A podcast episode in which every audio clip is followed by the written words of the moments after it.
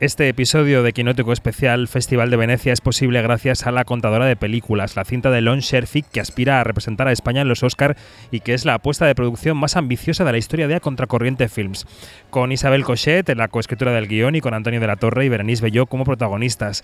La Contadora de Películas tendrá su premier mundial en el Festival de Toronto y va a inaugurar la Seminci de Valladolid. Es una producción española ambientada en Chile y es un homenaje al cine en sala que quiere contribuir a la recuperación del sector de la exhibición.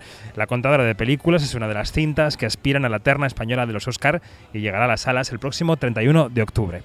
El sábado es 2 de septiembre de 2023, tercer podcast especial del Festival de Venecia de Quinótico. Quinótico, especial Festival de Venecia con David Martos.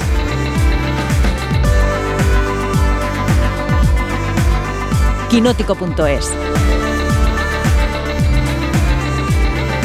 Bueno, hoy como escucháis, grabamos el podcast en la calle, en una tarde maravillosa del Lido de Venecia. Antes de empezar con la tertulia, con los estrenos que han marcado las últimas horas de Venecia, vamos hasta la Villa de las Jornadas de los Autores, que bueno, que ya no lo es, porque ahora es el, set del Hollywood Reporter para charlar con Valérie Delpierre, la productora de 20.000 especies de abejas, que ayer fue una de las cinco películas designadas como candidatas al premio Lux del Parlamento Europeo. 20,000 especies of bees by director Estivaliz Urresola Solaguren, country of production Spain. Quería hablarte de Héctor. Yo arriba en las colmenas lo veo bien. Me basta con que te sientes a hablar con él. Y si no, siempre puedes hacer como tu madre. Mira al otro lado. Enrico, ¿tú crees que cuando estaba en la tripa de ama algo salió mal? ¿Qué preguntas son esas? Todo salió bien. Ay, Eta orain hiru buelta emango dizkio guzuari. Pues lo decíamos, hoy comenzamos nuestro podcast de diario desde Venecia en, en, un, en un jardín eh, justo al lado del Hotel Excelsior, que antes era la villa de las jornadas de los autores y ahora es el, el super lounge de Hollywood Reporter Roma, porque han abierto sede en Roma, están orgullosos de ello, lo están luciendo aquí en Venecia, lo han abierto hace unos meses y aquí han puesto, están a punto de ponerle un cóctel a los premios Lux y por eso estamos aquí, porque una de las cinco películas candidatas a los Lux eh, que se empieza a votar ahora y que se conocerá en marzo es 20.000 especies de abejas de Estivaliz Urresola Solaguren y su productora, que es Valérie Del Pierre, está con nosotros ya esta tarde. Hola Valérie, ¿cómo estás? Hola, buenas tardes, encantada. Estamos aquí porque hemos venido hace un momento de la ceremonia que han dicho la película, que además es que compite con unos peliculones brutales, ¿no? Claro, esa es la sensación que he tenido, como es el, orgullo de estar dentro de esta selección y el orgullo de ver la película también acompañada con, compañeras de viaje increíbles, sí.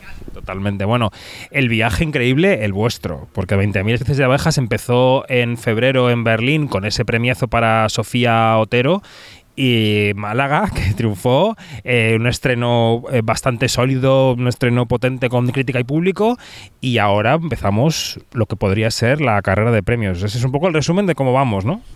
Sí, bueno, a mí me gusta pensar que todo empezó con, con la unión de Estivaliz y Lara Izaguirre, que es la productora que, que, empezó con este proyecto, pero es verdad que el viaje que hemos compartido es, es, es, increíble. Ahora es empieza la campaña de premios, que es como un poco una guinda y una recompensa que no que no conlleva una obligación de resultado, pero que siempre agrada ¿no? ser parte de ella y, es un, además es un viaje en el que coincides con muchos equipos de las otras películas y también es, es muy bonito. Más allá de la propia recompensa sobre el trabajo hecho, porque siempre gusta que te mm, reconozcan lo que has hecho, que te lo premien, evidentemente gusta siempre, ¿qué significa en términos de una prolongación de la vida comercial de la película eh, que esté presente en la temporada de premios? Es decir, ¿qué significa, no en números concretos, pero sí cómo prolonga la vida comercial de una película el hecho de que empiece a sonar en nominaciones, que tenga algún premio? ¿Cómo, ¿Esto cómo funciona?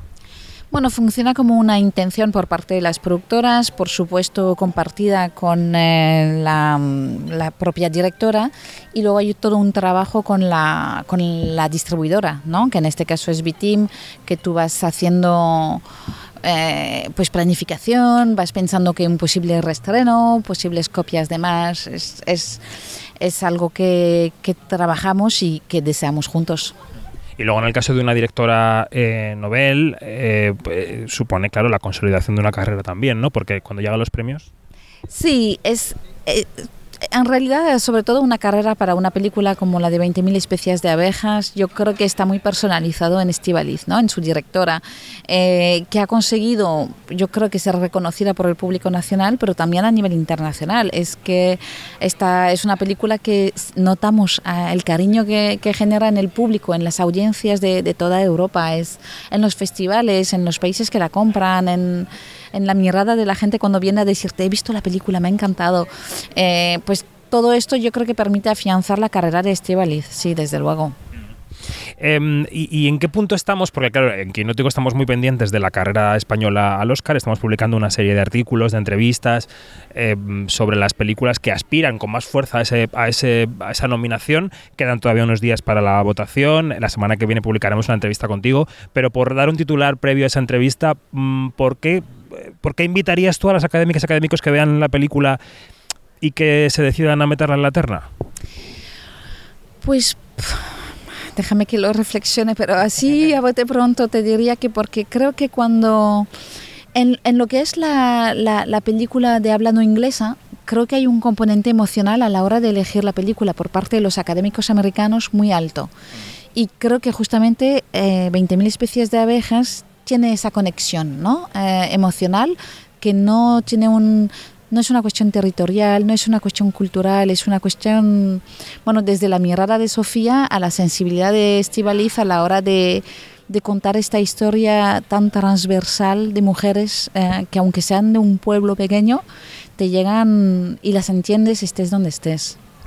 Pues eh, nada, en menos de una semana sabremos la terna y luego se votará. Y no quiero dejar pasar eh, la presencia de Valeria en esta entrevista para decir que eh, también viene con otra película a Venecia, que es la película que se presenta aquí en Venecia, es sobre todo de noche, de Víctor Iriarte, una película protagonizada entre otros por em, Lola Doñas y Ana Torrent, de la que hablaremos estos días, pero, pero bueno, para quien todavía no conozca, no haya oído o, no, haya, no sepa que se va a hablar de sobre todo de noche en este festival, que es sobre todo de noche. Uy, para mí es un flechazo. Eh, sí, para mí es, es, eh, es una película dirigida por un director de cine con una visión tan personal, con una visión tan... Pero es, es, es como... es cine en, en, todos sus sentidos, desde la manera en la que eh, aborda la narrativa, desde la manera en la que dirige los actores, en la manera que confluye la música dentro de las acciones. Es, es cine, no sé cómo, o sea, es que me, me enamoré de la película y, y, la veo y me parece una, una, declaración de intención preciosa sobre lo que es el, el cine y es y realmente es algo que cuando la ves, a mí al menos, cuando la veo me, me emociona que me puedan sorprender. Y, y, lo agradezco tanto, pero tanto, tanto.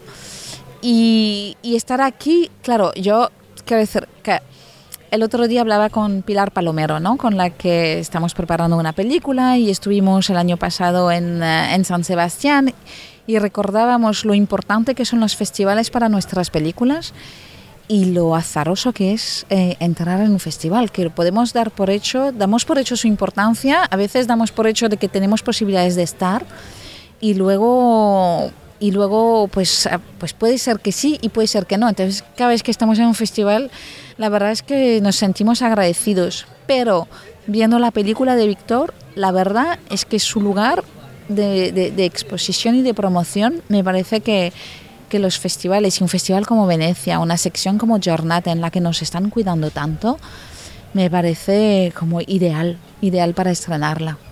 Pues este sábado 2 de septiembre será el día de la película aquí. Valerí, gracias. Disfruta del cóctel de los Lux, que tiene buena pinta. Los europeos cuidan a su, a su gente. Y, y seguimos, gracias. Muchísimas gracias a vosotros. This is Bella. Ba, ba. Bella, this is Mr. McCandles. Hello, Bella. No! She's an experiment. Good evening. Her brain and her body are not quite synchronized. But she is progressing at an accelerated pace.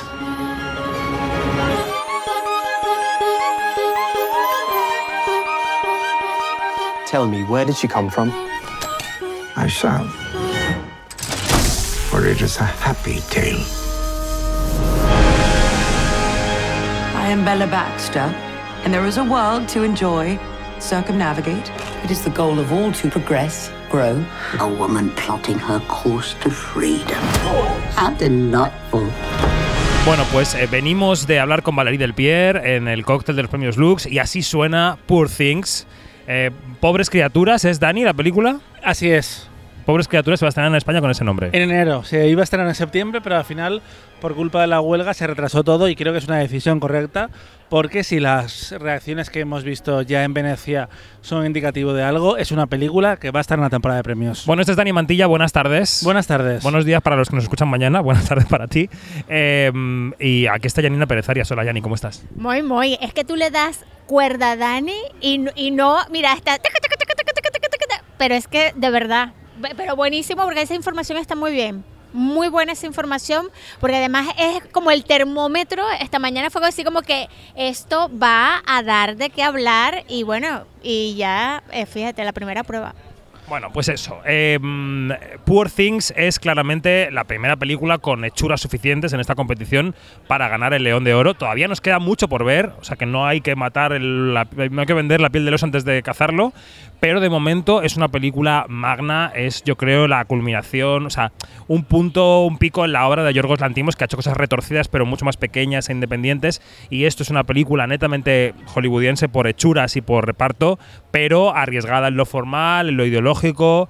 Eh, ¿qué, podríamos decir del argumento de Poor Things, de Dani? Podríamos decir que es una adaptación de una novela de eh, Alasdair Gray que básicamente cuenta la historia de Bella Baxter, que es una joven revivida por un brillante y poco ortodoxo científico. ¿Estás leyendo una sinopsis? Eh, puede ser que se llama Dr. Godwin Baxter, pero eh, los personajes, y particularmente Bella, le llama God, que hace un poco referencia a Dios. Dios. y al mito de Frankenstein de crear la vida. Él no la crea, pero un poco la recrea y le da un cerebro especial. Eh, ¿Podemos decir de qué es el cerebro?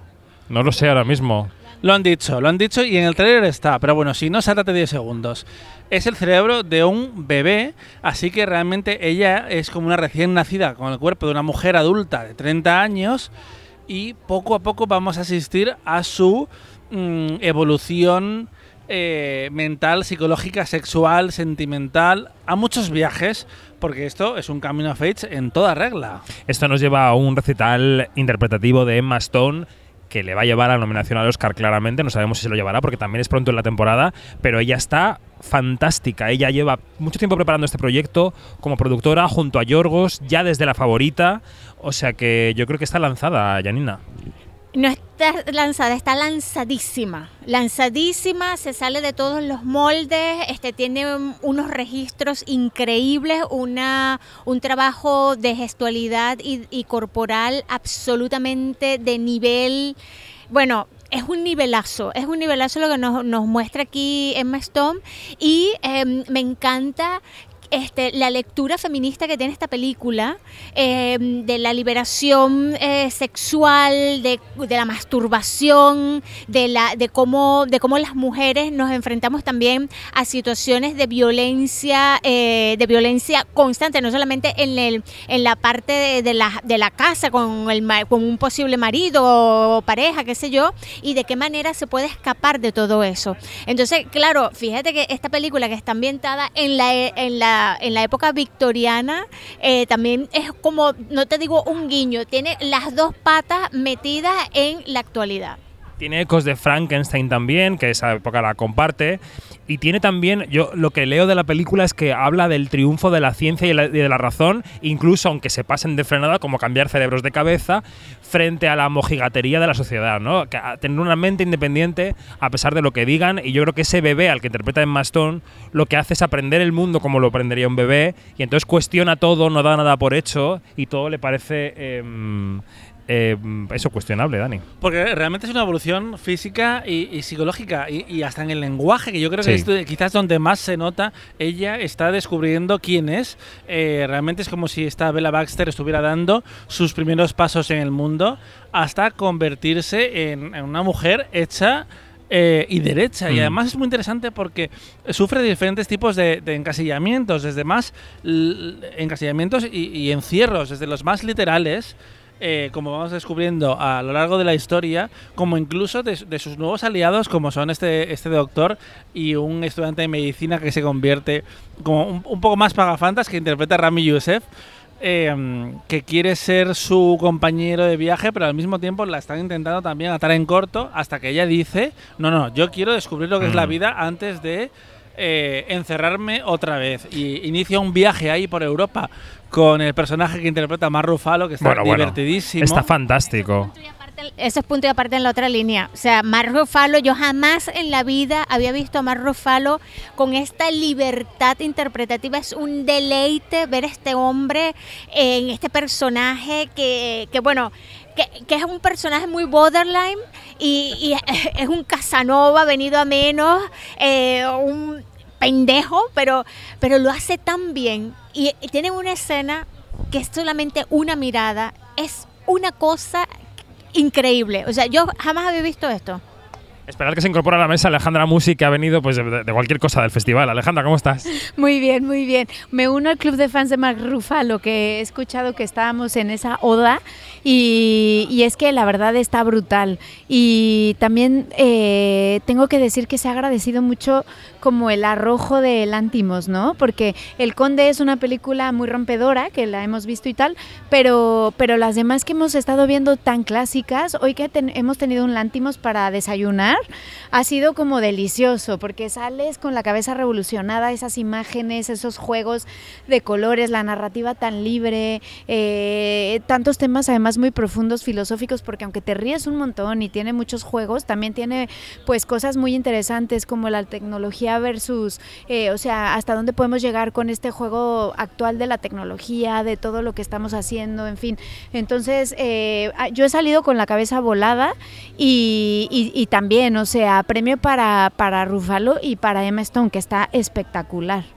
Es una película que, que se mueve todo el rato en el filo de la navaja, porque en una de las primeras escenas, cuando el- este estudiante de, de medicina que interpreta a Rami Youssef descubre el personaje de, de Emma Stone, lo primero que dice es: Uy, qué retrasada más guapa, porque utiliza la palabra retard, Retarded. que es eh, está prácticamente prohibida en, en el, en el inglés. Pues aquí Paréntesis, utiliza- risotada en la sala de Arsenal. No, no, total, porque ya hemos- no estamos acostumbrados a eso. Eh, pero eh, ya nos movemos en un código eh, que al mismo tiempo es como muy irónico, pero también muy, muy humanista, porque lo vemos con el personaje de científico loco, que parece que, que va a serlo. Con William Dafoe, cuando él en realidad también es víctima de ese mito de Frankenstein. Exacto. Y antes de pasar a, Alejandra, el diseño de producción es completamente brutal. Eh, el equipo ha creado varios universos de la nada, todo es plató. Han creado Alejandría, han creado eh, Lisboa, han creado París, han creado Londres, han creado un barco. O sea, en fin, es eh, apabullante. Alejandra. Me encanta que haya traído Dani eso a la mesa porque, porque creo que hay dos cosas muy interesantes. Una, por donde, por la época en la que está situada la película y tal, como que se, como te parece permitir que en ese entonces, pues así se refirieran a estas personas, ¿no? Pero además entra a juego con lo políticamente incorrecto y esta parte de la censura de la que también hablaba hoy Wes Anderson, que fue muy interesante, hablando de, de todo lo que ha pasado con los cuentos y la narrativa de Dahl, que, que él tiene este cortometraje ¿no? que ha traído aquí y que, y que decía que estaba completamente en contra de lo que han hecho con toda la narrativa de Dahl en la que le han quitado todo el lenguaje que hoy en día es políticamente incorrecto y, y que, y que las obras que ya están terminadas no deberían de tocarse y mucho menos cuando no es el autor y cuando el autor ya está muerto. Entonces creo que es un tema que está permeando en la muestra, que es interesante, que son estas cosas que empiezan también a surgir, que empezamos a identificar estos hilos narrativos que surgen también ¿no? en los autores cuando llegan aquí y que, y que es otra discusión interesante, ¿no? Como poder empezar otra vez a sacudirse lo políticamente incorrecto en aras de cuando es permitido, de cuando está en un contexto, en un lenguaje, en un periodo de tiempo, en una época, y allí es donde puedes tener como cabida. Y creo que eso lo hace muy bien eh, eh, hoy la película de, de Lantimos. Voy a unir tus dos puntos porque tú hablabas antes del arrojo del Antimos en la película, que lo tiene. En la película lo tiene y mucho, pero no ha tenido ningún arrojo al hablar de la huelga de actores que ha impedido a Emma Stone estar aquí. Eh, la rueda de prensa simplemente se ha limitado a decir, lamentamos que Emma no esté, voy a tener que hablar por ella. Y en la entrevista que yo le hacía después, que en colaboración con Fred Film Radio, le preguntaba por el tema, se extendía un poco más, pero no mucho más. Escuchad. Yeah, no, it's it's it's very disappointing that uh, Emma cannot be here. Uh, she's also a producer in the film. She was very involved from early on. She's been waiting for this moment for some time, and uh, yes, he's she's devastated to not be able to be here. But of course, you know, there's a reason why this is happening. Unfortunately, it's happening, you know, while we're sharing our film. So, but there's not much we can do about that. Bueno, venía a decir que, que las razones de que no estuviera aquí Emma son legítimas, solo faltaba, pero que a ella le habría gustado porque es un proceso en el que ha estado muy involucrada desde hace mucho tiempo como productora. Y Wes Anderson también, le he preguntado yo en la rueda de prensa por la huelga de... Porque claro, la huelga está sobrevolando la muestra, pero como los periodistas no preguntemos, los directores están haciendo como que no existe. Entonces, eh, Wes Anderson le he preguntado y dice, bueno, eh, yo es que, bueno, los, soy del gremio de directores, ellos arreglaron lo suyo, eh, los guionistas tienen temas distintos, vamos a escucharlo. Hello, I'm David Martos from Spain, from Quinótico. I would like to ask you about the big topic of this festival, which is the strike. I would like to ask you about how you feel about the state of things now, and how do you feel about um, the Directors Guild reaching an agreement with the APTP while actors and writers are still striking. Thank you so much. Yes, well, you know, I'm a, I'm a member of both uh, the Writers Guild and the Directors Guild for 20 years or something like that. Um, and I think, you know, I can't say that I'm, I, I have answers or, uh, or real suggestions. I think, you know, a, a, an equitable deal has got to be reached for anybody to go forward. People are suffering. Um, uh, I think, you know, uh, why the, I think the Directors Guild had different issues to solve. There are, there are things that were facing the writers in particular and, and the actors that really don't apply to the directors. So I expect it was less challenging for them to make that deal. Um, but, um, but you know, maybe somebody might tell me, well, you're, you don't really know what you're talking about. But that's, that's my feeling and impression about it. Él pedía una solución equitativa, pero que no tenía soluciones mágicas. Como diciendo, pasen a la siguiente pregunta que quiero hablar de mi corto. O sea, A ver, Wes Anderson. Pero si él también es guionista. O sea, sí, sí, sí, lo ha dicho, pero en fin. pero es que como, como es, es desentenderse de, de una cosa que le está explotando en la cara a, a los estudios y a las plataformas. O sea, y que, y que todavía no vemos cuáles son todas las consecuencias que Dani lo ha escrito, tú también has hablado de esto. Viene a, pre- a presentar un corto de Netflix, The Wonderful Story of Henry Sugar, no lo olvidemos. Ah, claro, por supuesto, por supuesto. Hay, hay que cuidar la mano que te da de comer. Y Wes Anderson, su última película es eh, para Universal, y aunque él es un director independiente y un actor sin dudas, es una persona muy privilegiada eh, dentro del actual, eh, la industria del cine. Y aparte, jamás le verás escribiendo el guion de, otra, de otro director, que esto lo comentábamos estos días, que es interesante, como de repente tenemos a gente como Clara Roquette, como Celine Siama, que te puede hacer guiones para otros directores. Wes Anderson se lo guisa y se lo come, y es un director muy eh, individualista entiendo que él sienta que está fuera, fuera del mundo porque en el fondo tuve sus películas y dices, pero este mundo". señor, eh, ¿en, en qué realidad vive en estos momentos? Que por cierto, El corto, por cierto, es estilo Wes Anderson totalmente, colores, sets y tal, y palabrería durante 40 minutos que se me hicieron eternos. Pero, Pero sé, hay total gente a la que le ha gustado. real. Yo, yo- a mí me ha costado mucho trabajo, tengo que confesar que me puso muy nerviosa. Aquí vamos a mil, quizá no tenemos como la serenidad eh, y la capacidad de como sentarte serenamente a recibir toda esa información, pero me preocupa que se está agotando Wes Anderson. O sea, siento que estoy viendo lo mismo repetido en 80 mil veces y, y se vuelve cansado, la verdad. O sea, Pero que no, que no, que no, Alejandra, que a mí 40 minutos se me hicieron eternos y luego vi una película de dos horas, que ahora la comentaremos, y la vi tan ricamente, y era las 10 de la noche. Es que no tiene que ver, es que, es que tiene que ser bueno. ¿Sabes qué? Eh, yo le había leído el, el cuento y, me- y yo pe- pensé que Wes Anderson iba a ser como una recreación del cuento y se ha lanzado el cuento de pe a pa con punto y coma. O sea, tal cual, tal cual. realmente lo que estamos viendo en la historia de Henry Sugar, no sé el, el título completo, The Wonderful Story. The, Ah. The Wonderful Story of Henry Sugar. sí. es eh, distintos eh, personajes, porque como siempre él tiene unos actores increíbles que, que se divierten mucho haciendo eh, mm, Y no que van a- personajes también. sí, son y que van a narradores repetir en el resto de cortos historia. que han anunciado. O sea, van a irse cambiando personajes en los próximos cortos. Ah, pues eso no lo sabía. Pero básicamente son ellos eh, contando eh, diferentes orígenes del mito de Henry Sugar y realmente es una cosa abrumadora. Es como, por favor, eh, ¿lo puedo Pare hacer usted. a 0,8x, por favor? Es que además, como en la muestra, eh, las películas en inglés también las subtitulan en inglés, o sea, italiano e inglés, se te van los ojos al inglés, aunque más o menos lo puedas entender, pero te apoyas y tal. Y entonces, entre que miras, miras arriba, el italiano, el inglés. O sea, es que yo salí aturdido de la película y me dormí un poco.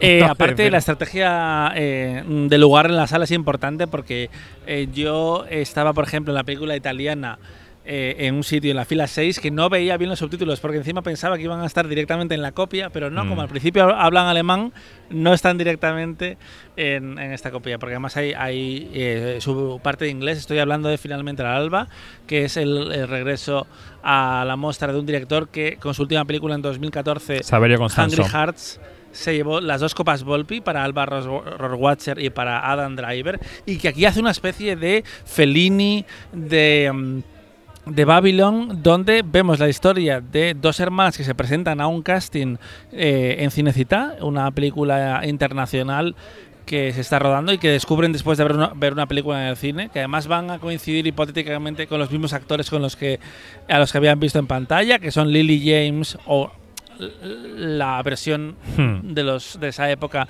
de Lily James y de Joe Keery, que es el actor del pelazo de Stranger Things, que aquí se la corta. Eh, y básicamente una de ellas acaba dentro de una producción y, y acaba viviendo 24 horas dentro de la selva del cine. Bueno, por ordenar un poco el tráfico, porque hoy hemos empezado un poco torrencialmente esta Sí. tertulia. Hoy hablamos de tres películas que van a competición. Una es Poor Things de Yorgos Lantimos, que ya la hemos puesto por las nubes. La otra es esta italiana, finalmente el alba de Saverio Constanzo. Y ahora hablaremos de una tercera. Y aparte se ha presentado este corto de, de mm, Wes Anderson fuera de competición. Eh, yo creo que ha sido. bueno, habéis visto los dos la película italiana. Yo no la he podido ver más que media hora. ¿Qué te, qué te ha parecido, Janina, la película italiana, eh, finalmente el alba? Mira, em, no es una película absolutamente redonda para nada. Me parece que es excesivamente larga sin necesidad. O sea, eh, que es un argumento, es que estamos usando esto del argumento de que se me hace muy larga, pero es que yo creo que aquí sí que de ver- de verdad que necesita una reedición. Eh, me fascina la eh, este, es- es- este este personaje que se mete en este mundo que, lo ha visto siempre en, el, cine, así en esa pantalla grande, y ver, ver todo por, por dentro, este, es como una cadena de desencantos y de, sorpresas. eh, y también es una cosa que, que, a esta, que a esta chica le sirve como un crecimiento interno. O sea, que, que esta niña en 24 horas logre un crecimiento interno, yo creo que eso está muy bien logrado en la película. Eh, y la parte final, este, mm, no voy a decir cuál es la parte final, me parece loca y hermosa al mismo tiempo.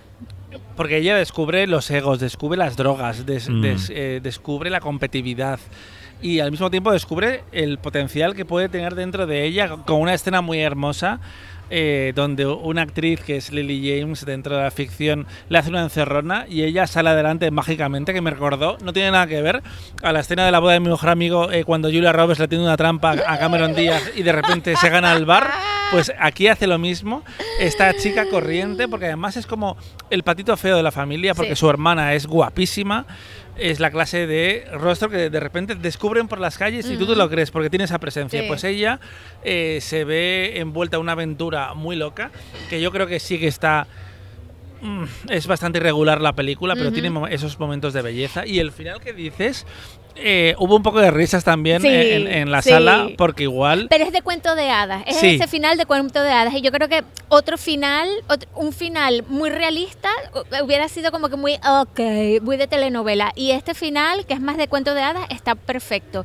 Y sabes, no sé si te diste cuenta, que, bueno, que, te diste cuenta, este, el contexto en el que está, que es que cuenta, que me acordé mucho de aquel podcast que hicimos de, de, mm, de vacaciones en Roma, que es justo la época en la que van los, eh, los americanos a descubrir Italia. ¿ah? hacer películas en Italia y todo esto. Y claro, este, y, y- y vemos entonces también lo que, cómo era Cinecittà en aquella época, o una recreación, y cómo la gente acudía en, en- pero así a lo loco, a montones a las salas de cine, como encendiendo la televisión, una cosa así, pero yendo a las salas de Que por cierto, no se pierde una. Willem Dafoe también está en el Total, total, total. de esta película con un papel muy pequeñito y muy hermoso, con, un, un currito, un conductor eh, que ayuda a la protagonista a entrar en ese mundo salvaje. Yo creo que es el personaje más puro que hay de los adultos. Esto es finalmente el alba que le hemos dedicado más tiempo del que merece, pero está bien. Eh, y nos queda Bastarden, La Tierra Prometida, eh, que es una película de Nicolai Arcel, que es una película totalmente clásica, que vimos anoche, es la que vimos justo después de Wes Anderson, que yo no me dormí, que la vi así. Y es una película em, ambientada hace dos o tres siglos, no sé muy bien en qué es el siglo XVII, XVIII. La época de antaño. Exacto, hace unos años.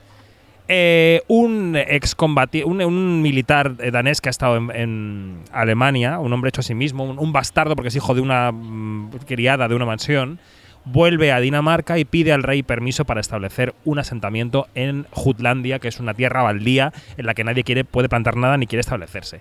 Entonces ahí hay un forcejeo con los señores del rey de Dinamarca, tal, sí, yo, no sé qué, no sé cuántos, tal, y al final le dejan y le dicen, si consigues plantar algo y hacer el asentamiento, te damos el título de varón y entonces él se pone a intentar plantar patatas. Y el proceso de cómo lo plantando las patatas, de cómo prepara la tierra, de que cala aquí, cala allí, a ver qué tal, cómo huele la tierra, trae arcilla de la playa, la mezcla, quema la tierra para prepararla, pone los brotes, tal.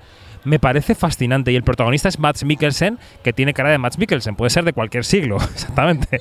Entonces, eh, Bastarden, Dani, que esto es 1755, confirmamos. 18, de tres siglos, ya está. Y yo, como vengo del campo, vengo del pueblo, a mí el proceso artesanal no me sorprende tanto, pero sí que hay algo muy hermoso. No me sorprendas, que me subyuga. No, no, claro, hay algo muy hermoso en cuando el cine vuelve a las raíces. Hablaba estos días en Venecia de Man como un cineasta muy clásico, pero yo creo que se luce más en este sentido Nicolai Arcel, que es el director de Arroyo la Fer, que estuvo nominado al Oscar, que descubrió a Alicia Vikander, que lanzó la. Bueno, lanzó no.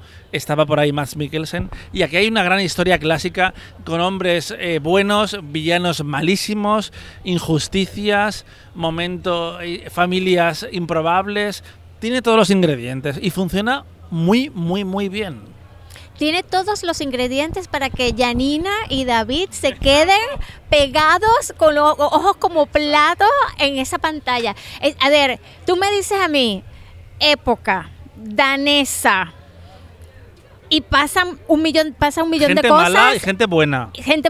Eh, ahí yo estoy, pero, pero mira, planta. Ricos y pobres. Ricos y pobres, realeza y los bastardos y la cosa. Ahí estoy. Mira, qué película tan impecable. Pero, pero es una cosa que tú dices, pero es súper clásica la hechura, pero, pero está tan bien hecha tan bien hecha que tú dices, al diablo lo clásico. La fotografía, la música, las interpretaciones, todo está bien. Y detalle friki, el principal asesor del rey en esta materia es el actor Soren Malling, que es uno de los actores de Borgen, uno de los periodistas de Borgen, Torben Fries para los frikis Pero de pasa mucho, ¿eh? El cine danés al final es una industria muy pequeña que ha pegado un subidón increíble tanto en televisión como en cine en los últimos 15 años y al final tú les ves también ahí eh, mezclarse y Max Mikkelsen es su gran estrella y está estupendo aquí. Un, hombre regio de estos que esconde las emociones para adentro.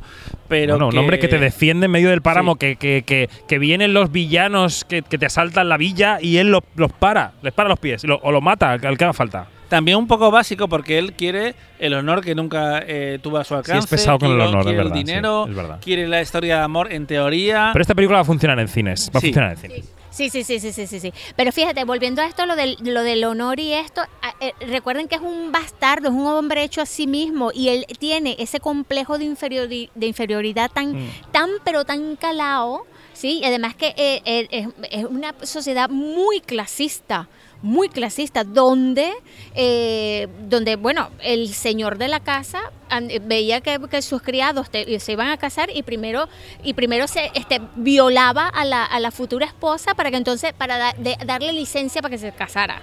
O sea, hasta ese punto estamos hablando, ¿no? Ah, han pasado solo 250 años, pero todavía será dueños de las personas que trabajaban para ellos. Y lo vemos a, a través de escenas muy eh, gráficas en, la película. No es cine de la crueldad, porque también hay, mucha belleza y, hay mucha humanidad, pero es una peli que además tiene recorrido comercial y, de premios por delante que puede ser muy interesante, teniendo en cuenta que el cine danés tiene un lobby muy potente en Estados Unidos y que la película va a estar en Venecia, en Venecia a concurso, en San Sebastián en Perlas.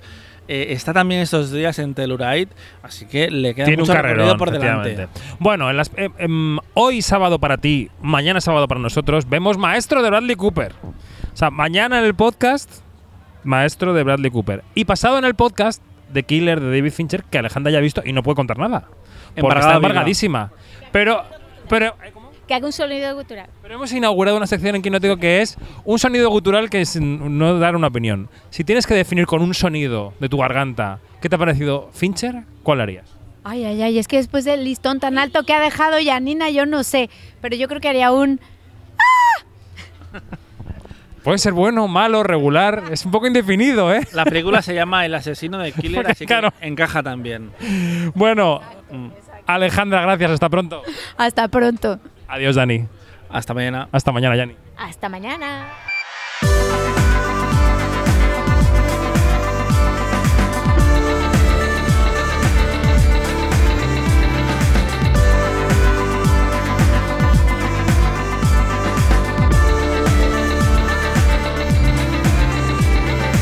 Es todo. Más información en quinótico.es, primera con K y segunda con C, y en nuestras redes sociales, que me trabo porque nos vamos a ver Polanski y me estoy trabando. Bueno, mañana Polanski también.